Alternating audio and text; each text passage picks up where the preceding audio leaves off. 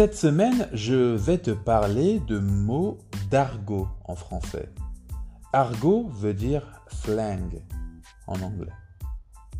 Je vais te parler de mots qui seront souvent utilisés par des jeunes en français.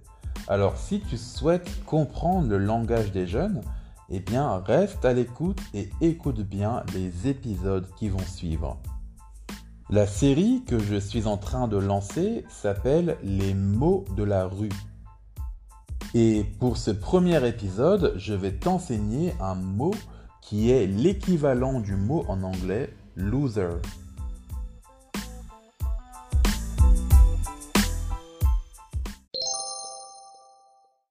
Le mot que nous allons voir, c'est un nom.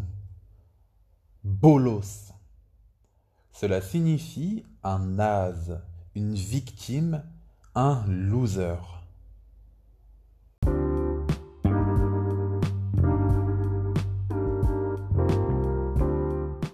Comme tu l'auras sans doute remarqué, c'est un mot assez péjoratif. Péjoratif, ça veut dire que c'est méchant. Ce n'est pas quelque chose qui va te mettre en valeur. Bolos, c'est une insulte qui est apparue au début des années 2000 et elle servait à qualifier les personnes qui se faisaient souvent rouler dans la farine. Ces personnes-là, eh bien, ce sont des gens qu'on ne respecte pas et ce sont des gens que l'on considère comme des victimes ou comme des losers. Alors oui, en français, tu peux utiliser le mot loser, on, on va te comprendre quand même. Dans la langue française, comme dans beaucoup d'autres langues, j'imagine, eh tu peux quand même utiliser des insultes de façon affectueuse. Tu peux insulter tes amis sous le ton de la rigolade et les gens peuvent en rire sans le prendre mal, sans que ce soit péjoratif. Dans ce cas-là, eh tu peux utiliser bolos sans que ce soit méchant. Je vais te donner un exemple. Imagine que tu es avec l'un de tes amis français et que ton ami, eh bien malheureusement, eh bien il a un petit peu peur de déclarer ses sentiments à une fille qu'il adore.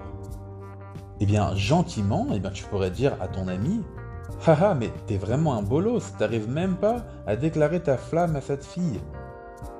Bien sûr, alors ça peut être mal pris parfois, mais lorsque c'est dit sous le ton de la rigolade, ça peut souvent être pris avec humour.